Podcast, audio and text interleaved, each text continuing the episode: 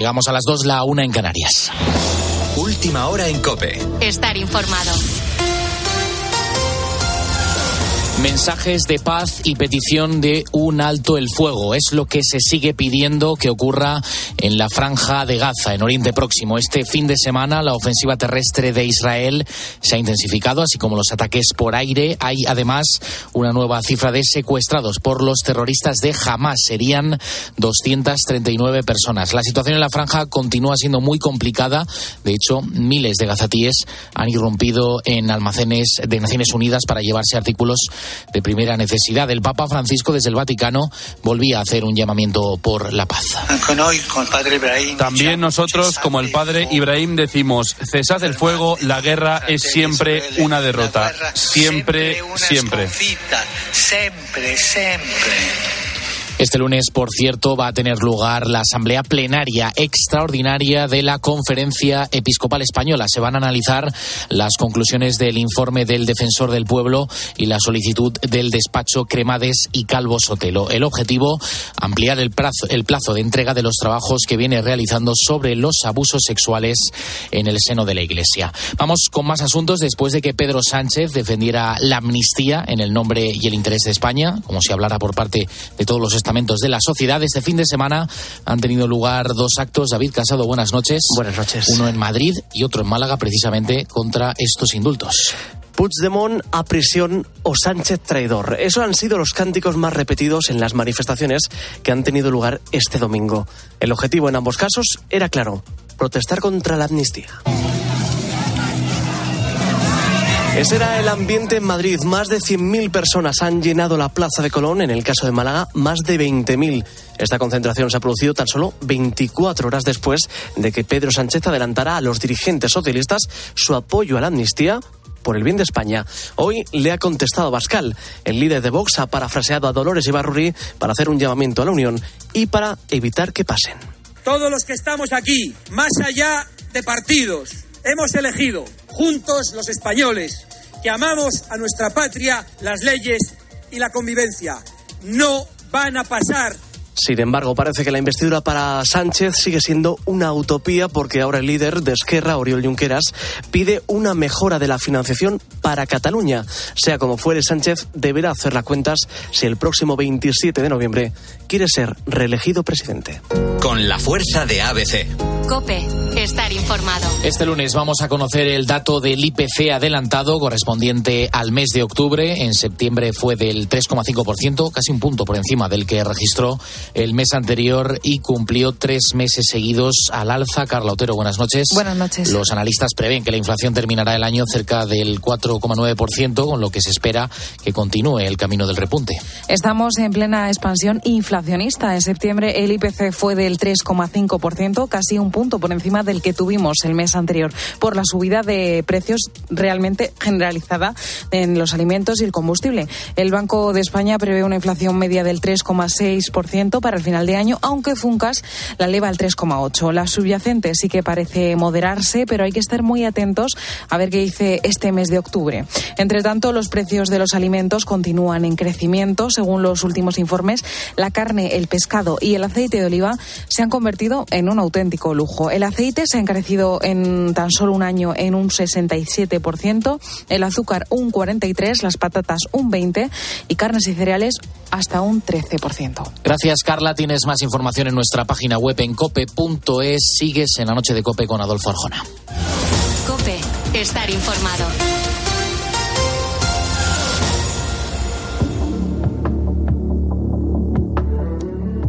Escuchas la noche. Con Adolfo Arjona. Cope, estar informado.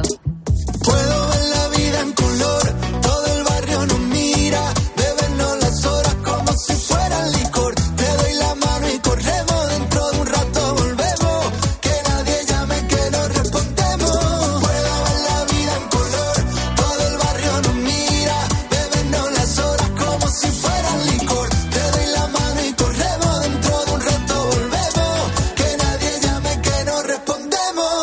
Oídas las noticias de las 2 de la madrugada, una en Canarias.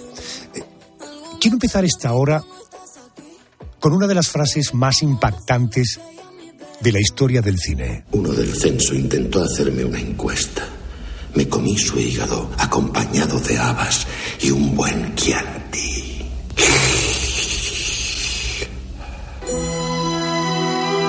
Me comí su hígado acompañado de habas y un buen Chianti. Las palabras son de Aníbal Lecter. Cuando el protagonista de la película, El silencio de los corderos, le cuenta a la agente del FBI Clarice cómo disfruta comiendo carne humana, acompañándola de un buen vino. Aníbal Lecter es un psiquiatra forense, un intelectual y un caníbal. ¿Qué tal, Clarice? ¿Y han dejado de chillar los corderos? En esta película, Anthony Hopkins interpreta a uno de los grandes personajes de la historia del cine. Pero ¿y en la vida real? ¿Existe el canibalismo? Tenemos 50 minutos para averiguarlo hoy en la noche de Arjona, nuestro especial Caníbales. Este es el saco que contiene el cerebro. Huele muy bien. Sí. Pruébelo. Según la Real Academia Española, el canibalismo consiste en comerse a un individuo de la misma especie. Con esta definición podríamos pensar que es una práctica que vemos solo en las películas o en series de ficción, pero nada más lejos de la realidad. Para entender lo que te voy a contar esta noche, antes quiero viajar al otro lado del Atlántico, hasta el 13 de octubre de 1972. Ese día se estrellaba un avión en la cordillera de los Andes con estudiantes y jugadores de un equipo de rugby a bordo. ¡Madre de Dios, no! ¡Joder, rápido arriba! ¡Aceleración máxima! ¡Vamos, vamos! ¿Qué ha pasado? ¿Es normal que volemos tan cerca de las montañas? Doce murieron a causa de la caída. Los supervivientes sometidos a una situación límite se vieron obligados a comerse a sus amigos muertos. Era la única opción que tenían para no morir. Cuando se cumplían 45 años de esta tragedia, tuve el honor, y digo bien, tuve el honor, de charlar con los dos hombres que tras el accidente de avión tuvieron la valentía de cruzar las montañas de los Andes en busca de ayuda. Roberto Canesa y Nando Parrado. Esto que vas a oír ahora es un fragmento de aquellas conversaciones donde me contaron qué supuso para ellos la decisión de comerse los cuerpos de los que habían sido sus familiares y sus amigos. Un vuelo de la Fuerza Aérea Uruguaya con destino a Chile se estrellaba en la cordillera de los Andes. ¡Madre de Dios, no! ¡Joder, rápido arriba! ¡Aceleración máxima! ¡Vamos, vamos! ¿Qué ha pasado? ¿Es normal que volemos tan cerca de las montañas?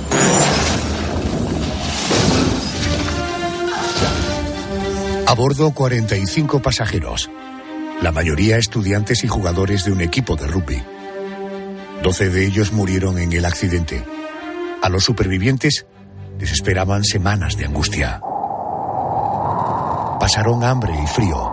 Las reservas de alimentos eran escasas y los termómetros caían durante la noche a los 30 grados bajo cero. Con el paso de los días, las esperanzas de ser rescatados se fueron esfumando y algunos de los supervivientes no pudieron soportar aquellas condiciones extremas. 17 de ellos acabaron muriendo. Angustiados por aquellas escenas y ante un más que improbable rescate, dos de aquellos jóvenes decidieron emprender el camino. Nando Parrado y Roberto Canesa cruzaron las inmensas montañas de Chile para pedir ayuda. El 22 de diciembre de 1972 lograron su objetivo.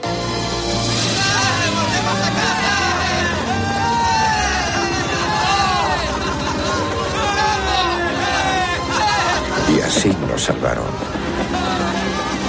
Nando y Canesa atravesaron los Andes y fuimos rescatados.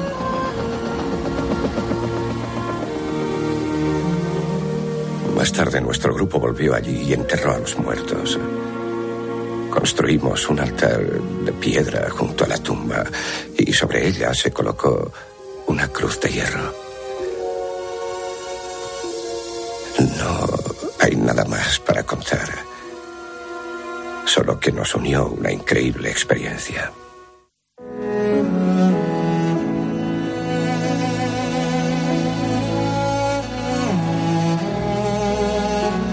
Uno de los héroes de la tragedia de los Andes fue uno de los que emprendieron el camino. Roberto Canesa, buenas noches y bienvenido a COPE. ¿Qué tal? Buenas noches, ¿cómo le va? Roberto, vamos a hablar de un asunto ciertamente complicado. La idea de alimentarse de otros compañeros para poder sobrevivir. ¿Quiénes decidieron que aquella era la única forma de manteneros con vida y la que, por otra parte, afortunadamente hizo que sobrevivierais? Bueno, eh, ese es una, un aspecto del, del, comportamiento humano, porque yo ahora realmente me doy cuenta que tuvimos que desarrollar una sociedad, en, que yo la llamo la sociedad de la nieve, donde los recursos eran diferentes a los habituales, donde el dinero era, era papel, donde los muertos eran la fuente de comida, donde la montaña era la que regía nuestros destinos, donde la presencia de Dios era algo sublime, es decir, un montón de, de características del ser humano a, adaptado a una situación terrible que yo he visto después replicarse en otras en otros este, grupos humanos en, en situación hipercrítica como la nuestra. Entonces, en esos momentos tenés un hambre tan grande que adentro tuyo tenés sensación de que tenés que comer algo. Y entonces, dentro del grupo eh, emergió la idea de varios, donde alguien dijo, bueno, este, me parece que me estoy volviendo loco porque pienso que voy a tener que usar a los muertos, donde alguien más eh, dijo, bueno, si Jesucristo en la última cena dijo, tomad y comed todos de él, este es mi cuerpo y este es mi sangre, y en lo personal pensé, bueno, glúcidos, prótidos, lípidos, es decir, el, el, el, cuerpo de nuestros amigos tiene todas esas proteínas, tiene todas esas fuentes de, energía y obviamente ellos no van a usar más su cuerpo. Creo que era un poco una época antes de los trasplantes, donde, donde el que fallece es capaz de dar vida a los que quedan. Y, por eso creo que, que si alguien, que si yo hubiera muerto en la cordillera, estaría más que orgulloso de que mi cuerpo muerto fuera parte del proyecto de vida de mis amigos. Pensando en la situación en la que os encontrabais de debilidad, no sé, falta de fondo físico, de recursos eh, limitados, ¿cómo conseguisteis sobrevivir en esos 10 días de travesía a través de los Andes? Bueno, en, la, en las medias de, de rugby eh, pusimos carne que nos habían, que habían cortado nuestros compañeros, nos dieron sus mejores ropas, nos dieron sus mejores ilusiones y sus sueños, Así que yo creo que éramos en realidad 16 que caminábamos porque teníamos todas las ilusiones de ellos de, de poder llegar. Llevamos carne, llevamos grasa. Eh, ya la comida para nosotros era algo habitual, te acostumbras totalmente a, a ese tipo de comida. Era como un paso que habíamos dado que ya estaba superado. Por eso te digo que, que pienso que lo nuestro fue como si una mano maldita dijera, bueno, vamos a hacer un experimento humano, vamos a poner eh, 16 personas a ver si logran, en realidad 45, y ver si logran sobrevivir. Y bueno, cuando nos estábamos acomodando entre medio cayó una luz antes de salir, o sea que nos dimos cuenta que no podíamos quedarnos más ahí, que teníamos que salir a caminar. Doctor Canesa, Roberto Canesa, gracias amigo y hasta siempre. Muchísimas gracias y quiero mucho a España y muy agradecido de esa entrevista. Que pase bien. Gracias. Querido Nando Parrado, muy buenas noches aquí en España. Te mando un abrazo afectuoso. ¿Qué tal, Adolfo? ¿Cómo estás? Te devuelvo ese abrazo afectuoso desde aquí, desde Montevideo, Uruguay, a través del océano. ¿Te importa que hurgue en tus recuerdos durante unos minutos para situar a nuestros oyentes? Para nada, al contrario. Supongo que con el paso de los días hubo que ir tomando muchas y trascendentales decisiones. Una de ellas, no digo la decisión, digo una de ellas, fue sí que había que vivir, había que sobrevivir alimentaros del cuerpo de otros compañeros. Aquello fue duro. ¿Qué recuerdos tienes de aquello? Lo que pasa es que primero hay que situarse en, en, la situación geográfica, situarse en lo que estaba sucediendo, saber que nos habían abandonado porque habíamos escuchado una pequeña radio de transitores en una radio que la búsqueda se había terminado. Estar allí abandonados a esa altura es como estar en Venus o Marte o la Luna. No existe absolutamente nada más que alguna roca, hielo y nieve. No hay nada. Los grandes alpinistas suben a las grandes cumbres y descienden lo más rápido posible porque no se puede sobrevivir allí. Y nosotros sobrevivimos dos meses y medio. Lo que pasa que al escuchar yo en la radio que se había suspendido la búsqueda, no sé, tal vez soy demasiado pragmático, demasiado pragmático y me di cuenta de lo que iba a pasar. Digo, esto no va a ser nada, nada, nada, nada lindo. Vi el guion de la película de lo que iba a pasar y me quise ir de ahí. Dijo, yo no voy a soportar esto porque esto va a ser horrible. Pero estábamos atrapados. O sea, yo quería irme y caminaba cinco pasos y me hundía hasta la cintura con zapatos de calle en, en la nieve. Y tú sabes que cuando hay esperanzas, hay esperanzas. Aquí la esperanza lo único que hacía era prolongar la agonía. Y la mente cambia. Tus oyentes, tú están ahora en una situación cómoda, tú haciendo un reportaje, el, el, el oyente en la noche tal vez trabajando, tal vez eh, en su casa, y ubicarse en esa posición es difícil. Pero yo les voy a explicar. Cuando uno está abandonado, sin posibilidades de sobrevivir de ningún tipo, las situaciones cambian, cambian absolutamente y dramáticamente. Y el hambre, el hambre, es el miedo más increíble, más horrible y más primal que puede tener el ser humano. El hambre es algo que no puede experimentarse, escúchame bien, no puede experimentarse, a no ser que la situación sea real. No es lo mismo hacer dieta, no es lo mismo saber que uno va a comer dentro de una semana. Cuando uno está abandonado, sin posibilidades de comer, el cerebro cambia. Y nadie puede entender la angustia absoluta del hambre hasta que el cuerpo comienza a alimentarse de sí mismo. O sea, cuando todo lo que uno tiene, el músculo, la grasa, el, el hígado, comienza a transformarse en energía porque es lo, lo único que uno tiene.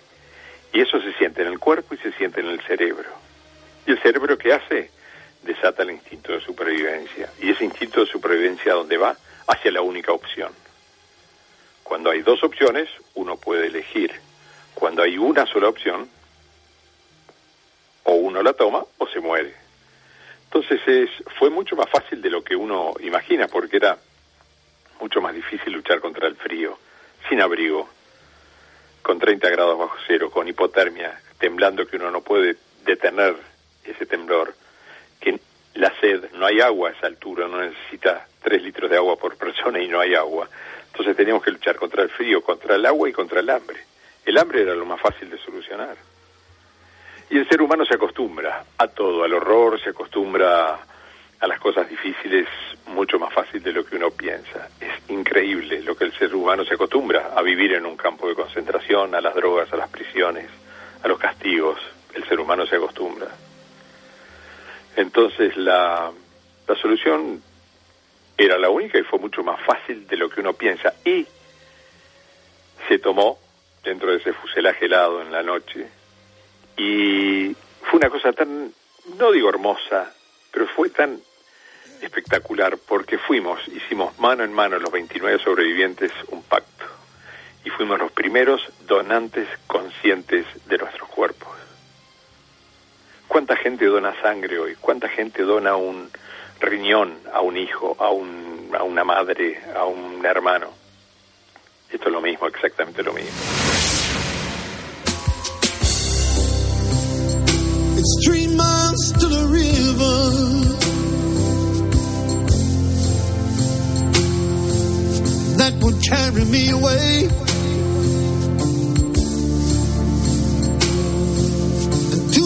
To the dusty street that I saw you on today. Vaya testimonios, ¿eh?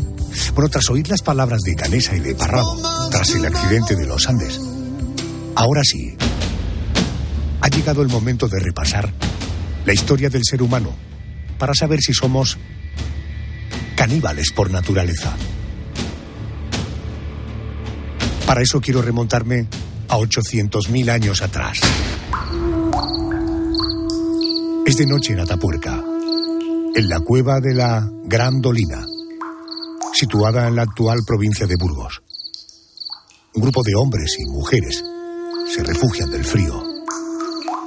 Es la hora de comer. En el banquete hay vegetales crudos, tendones, pieles, carne de perro y carne humana de niños y jóvenes. Antes de comerla, la descarnan con sus utensilios de piedra. Después, incluso, masticarán con sus dientes los huesos. A estas conclusiones llegó en 1994 un equipo de investigadores liderado por el paleontólogo Juan Luis Arzuaga y el biólogo José María Bermúdez de Castro. Ellos descubrieron el que está considerado el banquete caníbal más antiguo que conocemos. Pero, eh, Yolanda, no es el único caso de canibalismo de la historia, ¿verdad? Pues no, Adolfo, hay muchos más. Por ejemplo, en la Edad Media los médicos y curanderos creían que el consumo de placenta o huesos molidos eran un reconstituyente milagroso. Después, durante el Renacimiento, los médicos practicaban la medicina con cadáveres.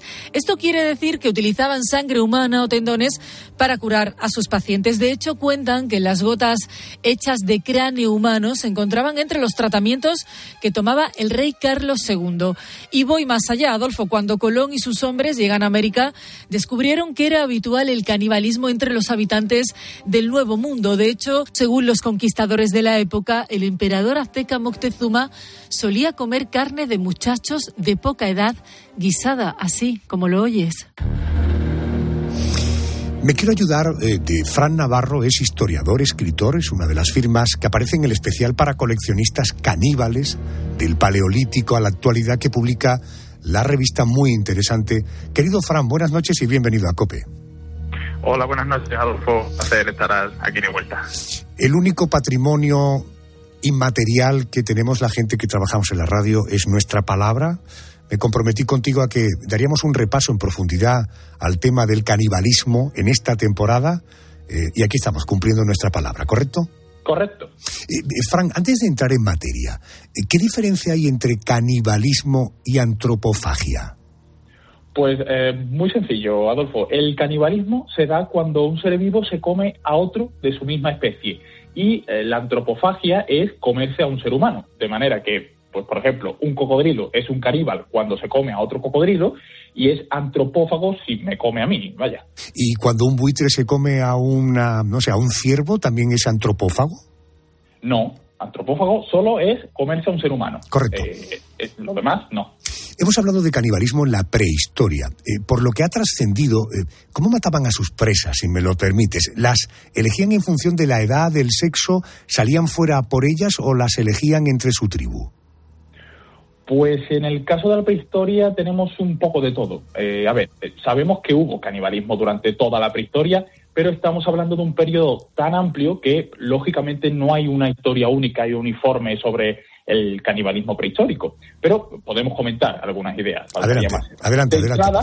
Eh, si a veces es difícil concretar con temas históricos recientes para los que tenemos documentación escrita y demás, imagina lo complicado que resulta sacar conclusiones a partir de restos materiales, que es lo único que podemos estudiar de la prehistoria. Aún así, hay muchos huesos y herramientas que dejan claro que hubo canibalismo, como se ha eh, comentado en esta introducción que, que, habéis hecho. ¿no? Por ejemplo, uno de los casos más antiguos de canibalismo, si no el más antiguo directamente, como decís, se descubrió aquí en España, en Atapuerca, se encontraron los restos de un banquete caníbal, como habéis eh, mencionado, de hace casi un millón de años y el menú parece que fue variado. Hay, eh, pues se encontraron 10 o 12 individuos de la especie Homo antecesor, seis de ellos eran niños, cuatro sabemos que tenían incluso menos de cinco años. Los cuerpos fueron desollados, desarticulados, eviscerados y descarnados. Eh, rompieron los cráneos para comerse los cerebros y los huesos para consumir literalmente hasta la médula. Lo primero que se podría pensar es que fue una ocasión extraordinaria, un canibalismo de supervivencia, ¿no? Que podríamos decir. Y se comieron a humanos porque no había otra cosa. Para nada.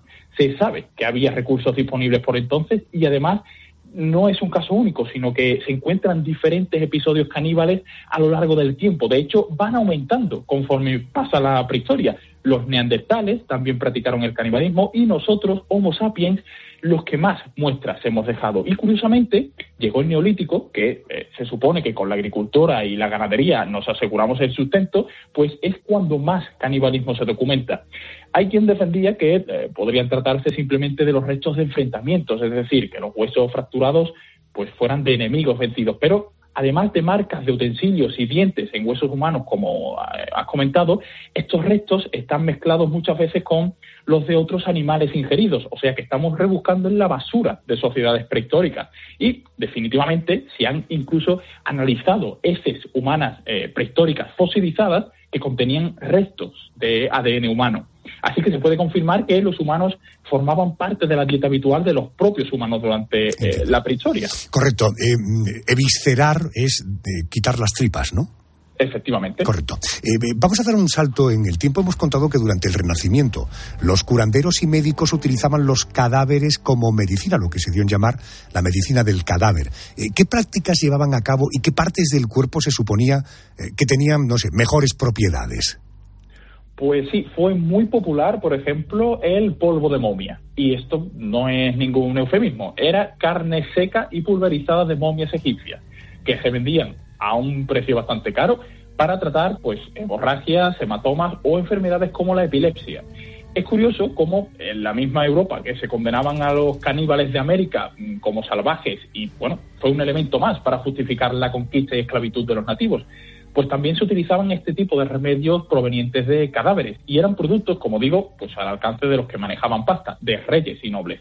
Eh, la grasa, la sangre y los músculos de cadáveres se utilizaban para eh, fabricar pócimas.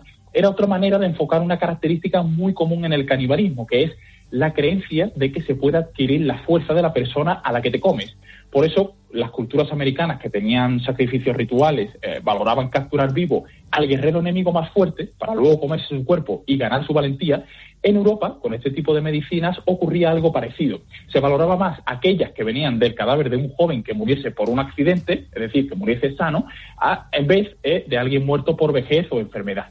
Fíjate que he leído en algunos documentos que eh, eh, pensaban que la mejor fuente para la medicina era el cadáver de un hombre rojizo, entero, fresco, sin tacha, de alrededor de 24 años y que hubiera sufrido una muerte violenta. Después de todo lo que has investigado, Navarro, ¿crees que el ser humano es caníbal por naturaleza? Esta pregunta es interesante, Adolfo, como suelen serlo casi todas las que no tienen una respuesta fácil, también hay que decirlo. Eh, como historiador, podría tirar del recurso típico de contestarte en base a lo que se ha pensado en diferentes culturas y momentos históricos. De hecho, pues, sería la respuesta más correcta en base a la información que yo domino un poco más. Por ejemplo, la cristiandad, la Europa del siglo XVI, a la que hemos mencionado de, en el Renacimiento y demás, pensaba que el canibalismo y la idolatría de los nativos americanos eran fruto del pecado original y no por una condición biológica o cultural. Y luego podríamos irnos también al eterno debate filosófico de el hombre es bueno por, por naturaleza o el hombre es un lobo para el hombre. Pero yo voy a optar por darte una respuesta más personal, si me permites, ya que me preguntas a mí, aunque eh, no dejo de ser historiador, claro. Por tanto, si yo te dijera que sí, somos caníbales por naturaleza, seguro que todos los oyentes lo ven como una carga negativa, es decir, somos unos salvajes si eso fuera así. La cosa es que el canibalismo es tabú, violento y negativo para nosotros. Ahora, en nuestra cultura. Pero esto no ha sido ni es siempre así para todos. Hay en la historia canibalismo ritual, religioso e incluso compasivo, y por supuesto por, por supervivencia, ¿no? Eh, no olvidemos que cada domingo en misa se consume el cuerpo y sangre de Cristo, de manera figurada, de acuerdo, pero sabemos que el cristianismo hunde sus raíces en prácticas religiosas más antiguas que se han podido llevar a cabo en un plano más práctico. Con todo, en la actualidad nadie consume carne humana eh, de manera pública y a mí hasta el día de hoy jamás se me ha apetecido darle un bocado a alguien. Lo que está claro es que en la naturaleza del ser humano está sobrevivir. Ese instinto es muy difícil de, parar. Y si para ello hay que comerse a otra persona por razones de alimentación o rituales, porque la religión es otro camino para la supervivencia, pues se come. Hemos oído el testimonio precisamente de dos de los uruguayos que sobrevivieron a aquella tragedia de los Andes en Viven. Fran Navarro, gracias por atenderme. Buenas noches. Buenas noches, Adolfo. Un placer. Can I?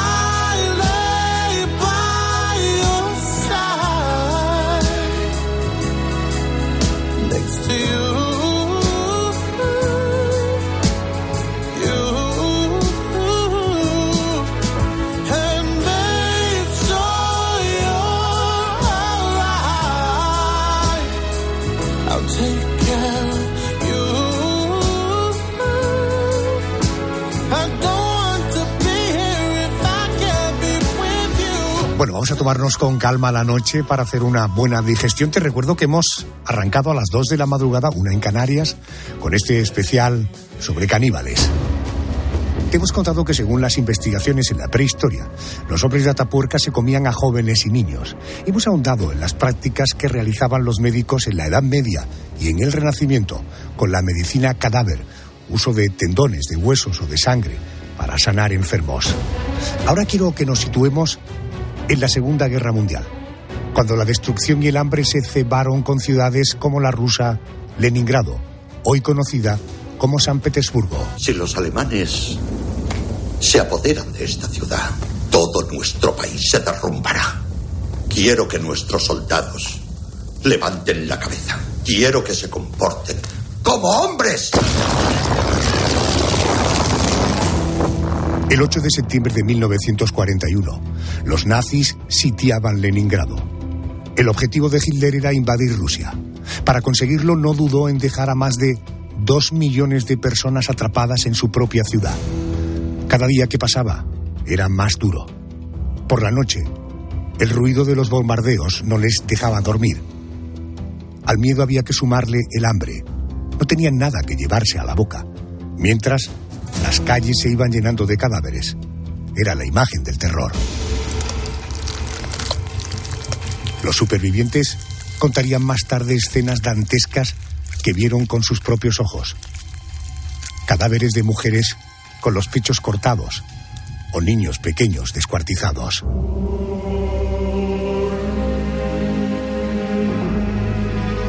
Acudo a David López Cavia, es autor de las novelas de la Segunda Guerra Mundial como Frontera Sangrienta, de la editorial Círculo Rojo. David, muy buenas noches y bienvenido a COPE.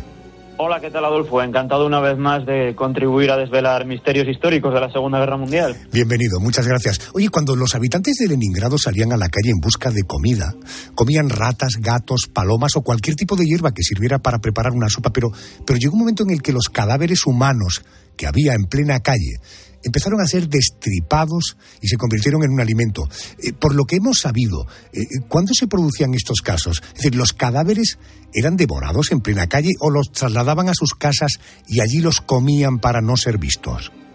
Bueno, aquí la verdad que, por poner un poco de contexto, nos vamos a encontrar con uno de los asedios más salvajes de la Segunda Guerra Mundial, con la ciudad completamente aislada, eh, apenas entran víveres o no entran víveres, ¿no? Y estamos hablando de que, por ejemplo, en enero del 42 eh, morían a un ritmo diario de 7.000 personas.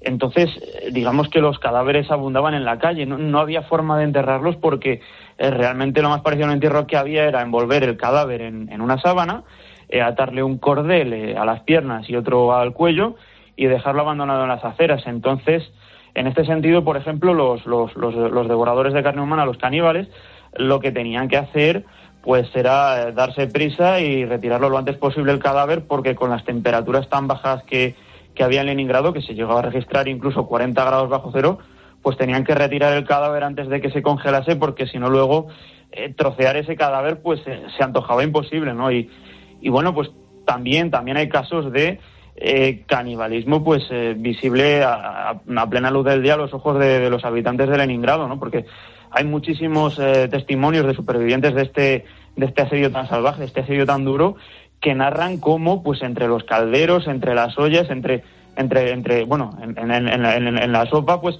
encontraban, eh, o, les daba por mirar y encontraban pues miembros humanos mutilados. Hay casos en los archivos de la policía soviética realmente estremecedores, como el que cuenta que una madre mató a su hija de 18 meses para alimentar a otros hijos, o el caso de un fontanero que asesinó a su mujer para dar de comer a su hijo y a otros familiares.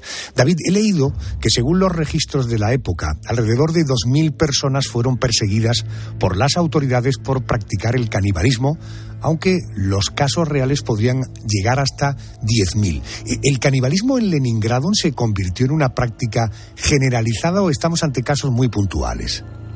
Hombre, eh, aquí la verdad que, que, bueno, vamos, ni puntual ni generalizado. Sí que es verdad que se, se extendió, se extendió, fue una práctica, una práctica bastante, eh, digamos, bastante extendida. Eh, lo que pasa es que vamos a encontrar dos perfiles bastante distintos, ¿no? Uno, digamos, que es el de la, mm, la mujer, digamos, que vivía sola, eh, sin estudios, desempleada, que suponía un 64%, eh, las mujeres suponían un 64% de, de las personas que consumían eh, carne humana. Y bueno, pues este, en este caso, mm, ¿por qué se producía en muchas ocasiones? Pues eh, porque eran eh, mujeres que se habían quedado solas, que su marido estaba haciendo la guerra y de algún modo pues tenían que, eh, digamos, eh, buscar la subsistencia para, para su familia, ¿no? Muchas veces incluso pues sacrificando a los, a los más pequeños para que eh, pudieran sobrevivir pues, pues los padres o los hermanos mayores. ¿Por qué? Porque realmente se pensaba muchas veces que si los padres morían, los niños no aguantarían o aguantarían cosa de, de unos pocos días más, ¿no? Entonces, la verdad que, que, bueno, estamos hablando de, pues mira, por darte cifras, ¿no? De, de 2015 detenidos hasta diciembre del 42, que es cuando, eh, digamos, termina este fenómeno del canibalismo, con una sentencia de 300 ejecutados pues por esta por estos actos. David López Cavia, eh, te sigo David, gracias, un abrazo fuerte, gracias. Un abrazo, hasta luego.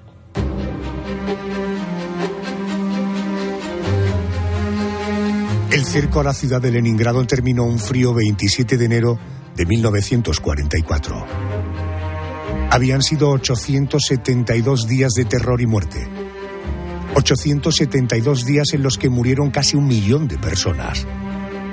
En ese tiempo, los supervivientes se vieron obligados a comer carne humana para salir vivos del horror de la guerra.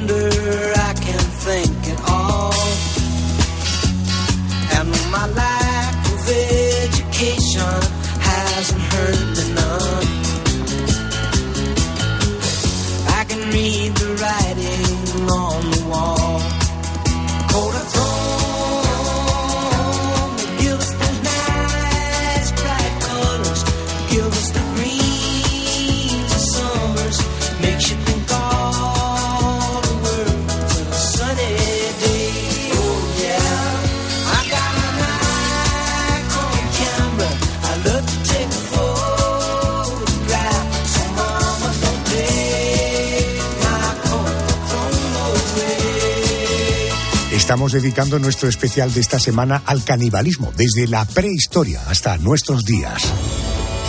Hemos visto que en momentos tan horribles como la Segunda Guerra Mundial, muchos civiles tuvieron que comerse a sus vecinos para poder sobrevivir. Pero vamos al presente. ¿Existe el canibalismo en la actualidad?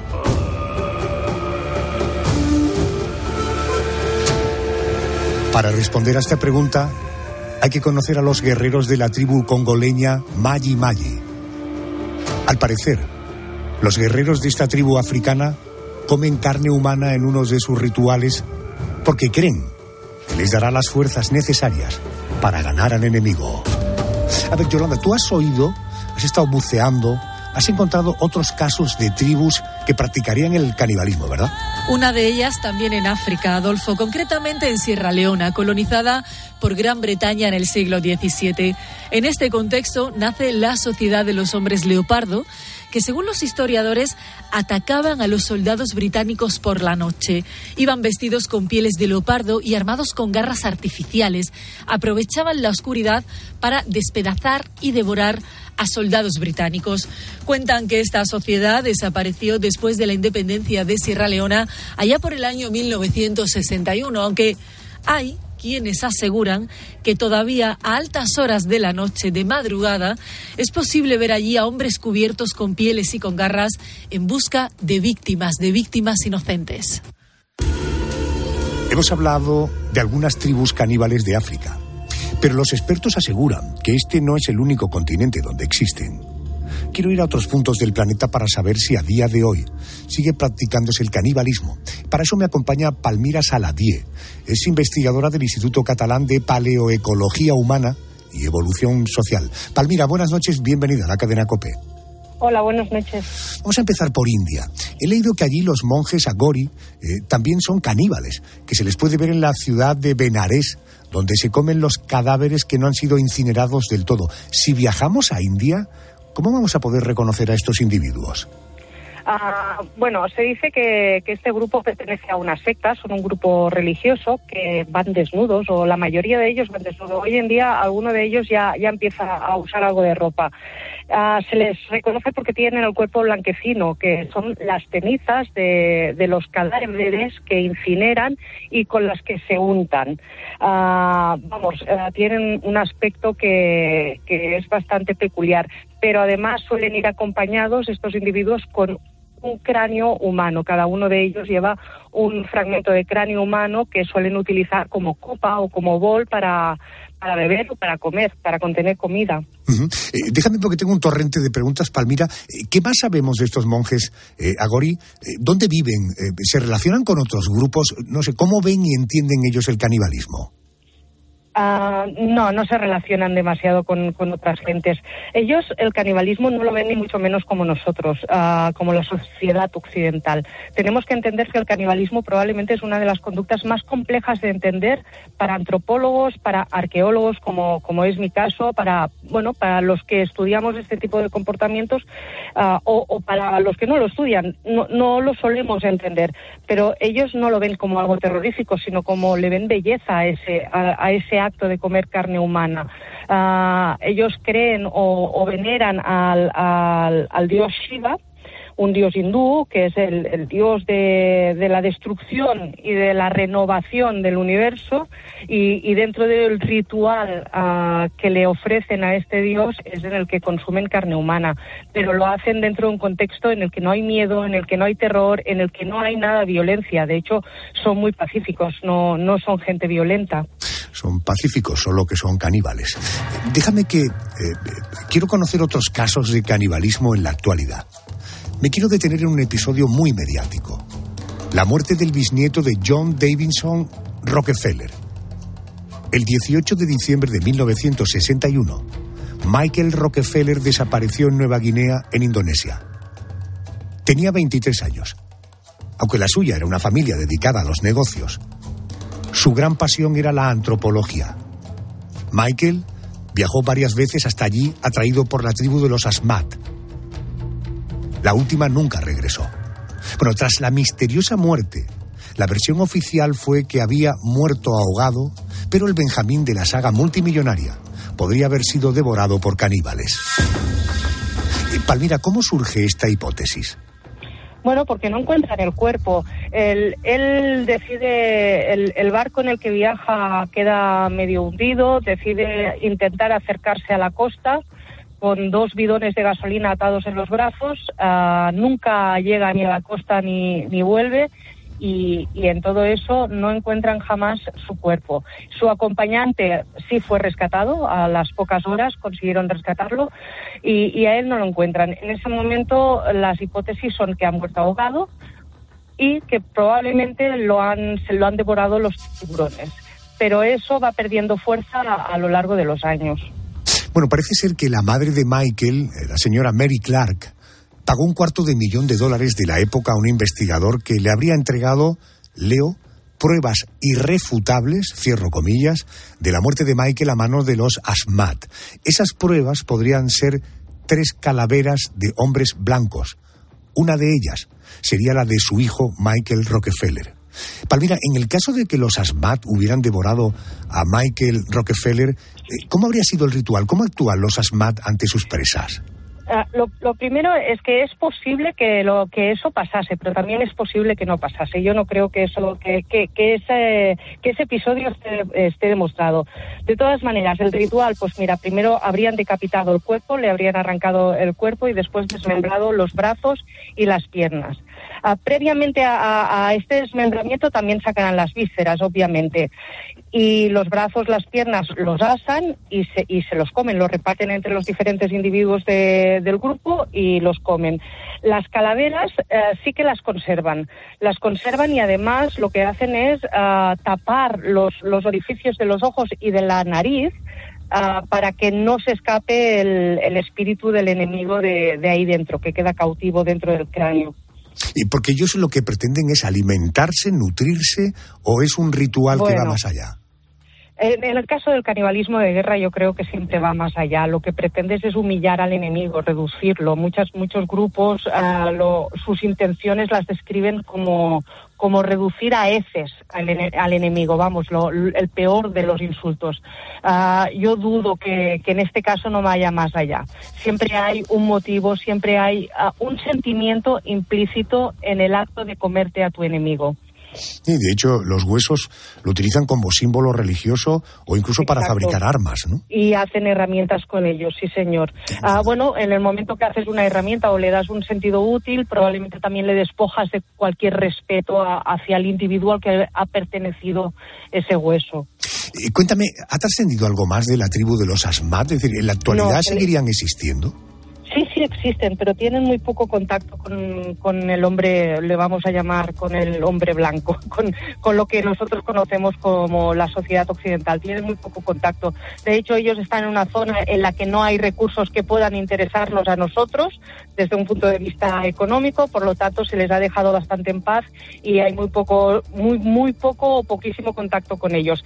Por eso tengo serias dudas de que esté demostrado el, eh, que Rockefeller fuese víctima de ellos. Otra cosa es que, que sí lo fuese, que también creo que, que hay una posibilidad bastante alta de que eso pasase. Entiendo. Tremendo. Palmira, gracias por atenderme a estas horas. Te mando un abrazo. Gracias, a vosotros. Un abrazo. Muy Hasta amable, luego. gracias. Dame un minuto para... Ahora vuelvo.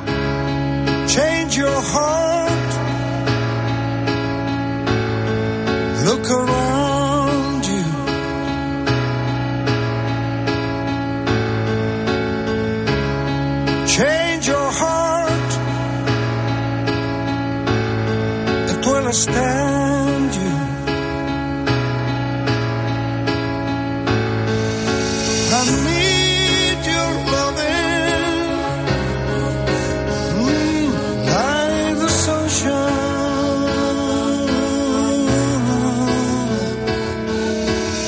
Everybody's got to learn sometime. Everybody's got to love sometime.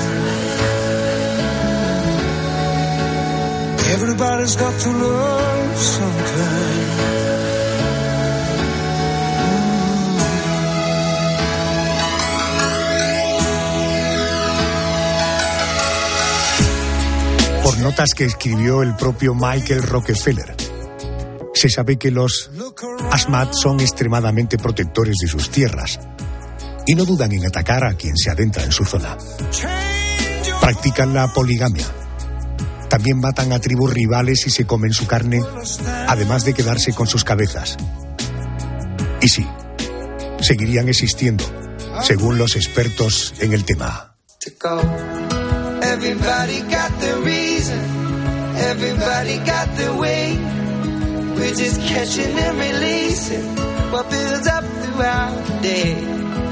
It gets into your body and it flows right through your blood. We can tell each other secrets and remember how to love. Da da.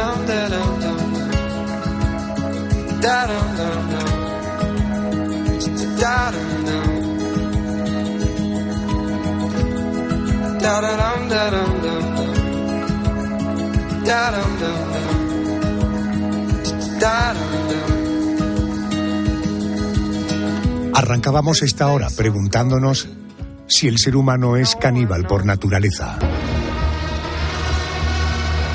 Y lo hacíamos viajando en el tiempo para conocer el primer banquete caníbal de la historia. O saber cómo en el Renacimiento se preparaban pócimas con tendones o sangres humanas. Nos hemos adentrado en el horror de la Segunda Guerra Mundial, cuando civiles rusos sitiados por los alemanes tuvieron que comer cadáveres humanos para poder sobrevivir. Además, hemos recorrido miles de kilómetros para conocer el misterioso caso de Michael Rockefeller y la hipótesis que asegura que el bisnieto del creador de una de las fortunas más potentes del mundo habría sido devorado por caníbales en 1961. Llegados a este punto, me gustaría terminar como empezábamos esta hora, cerrando el círculo y volviendo a la tragedia del avión de los Andes que obligó a los vivos a comerse a sus amigos y familiares muertos. Ante este episodio que conmovió la humanidad, me pregunto qué secuelas puede dejarnos una situación extrema como esta. Para responder a esta pregunta me acompaña Sara Laguna Bonilla. Es psicóloga, experta en psicología de emergencias y catástrofes, es miembro del grupo de trabajo de emergencias del Colegio de la Psicología de Madrid. Querida Sara, eh, ¿qué secuelas psicológicas puede eh, tener para el ser humano vivir una experiencia de canibalismo eh, como, como esta? Buenas noches, señora Laguna. Buenas noches, Adolfo. Respecto a la cuestión que planteáis sobre las consecuencias psicológicas que puede haber tras una tragedia como fue la del avión de los Andes, la verdad que es difícil de responder de manera simple. Hay múltiples factores que entran en juego, como la personalidad, las experiencias previas o las estrategias de afrontamiento que tenga cada persona. Cuando nos enfrentamos ante una situación de crisis, tenemos que poner más recursos, más energía de los que solemos utilizar en situaciones normales y estos recursos están destinados prácticamente por entero a nuestra supervivencia. De maneras que incluso se escapan de nuestro raciocinio, como puede ser plantearse o incluso comerse el cadáver de un ser querido. De hecho, una de las cosas más características a posteriori es que la persona se sorprende de lo que ha realizado estando en la propia situación. El desarrollo o no de un trauma posterior también va a depender de diversos factores, como por ejemplo cómo encaja la persona el haber realizado esas acciones o el apoyo social recibido. En el caso de los Andes, en la mayoría de entrevistas posteriores se destaca la colaboración, el reparto de tareas y el hacer una especie de sociedad dentro de los supervivientes a la tragedia. Esto, desde luego, actuó como un factor de protección ante una patología traumática o emocional posterior. Cuando rescataron a los vivos del accidente de los Andes, después de 72 días, encontraron muchos cuerpos de los que solo quedaban los esqueletos. Se los habían comido. Esta experiencia de canibalismo se resume en una frase de los supervivientes.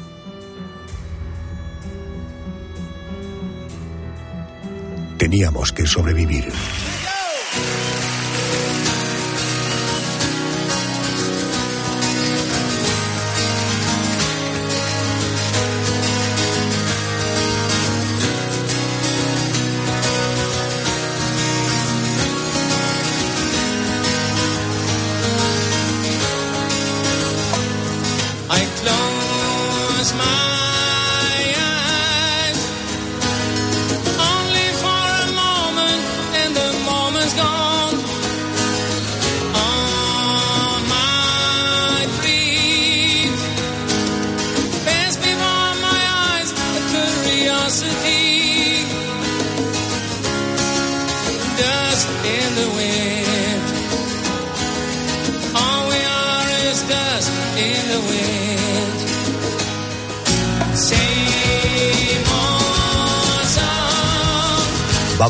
De noticias de las 3 de la madrugada, 2 en Canarias. Recuerda que después del boletín informativo nos dirigimos a ti, que eres un oyente curioso, por tanto un oyente inteligente.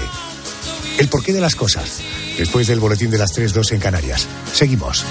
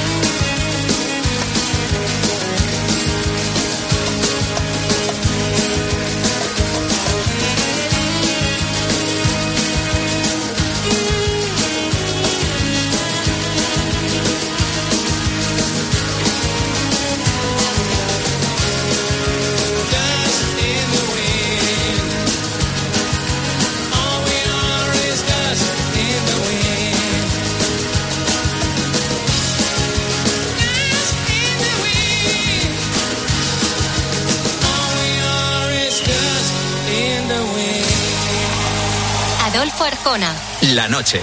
Cope. Estar informado.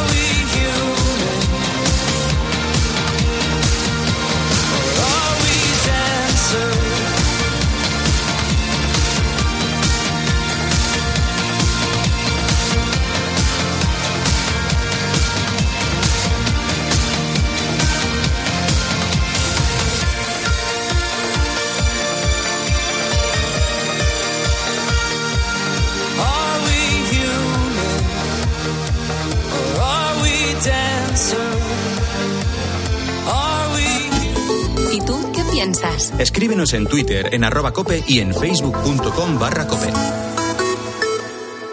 Los fines de semana en la radio. Empieza España. ¿eh? El deporte con Paco González, Manolo Lama y el mejor equipo de la radio deportiva. Has dado en el clavo. Los fines de semana todo pasa en tiempo de juego. Todo pasa en cope.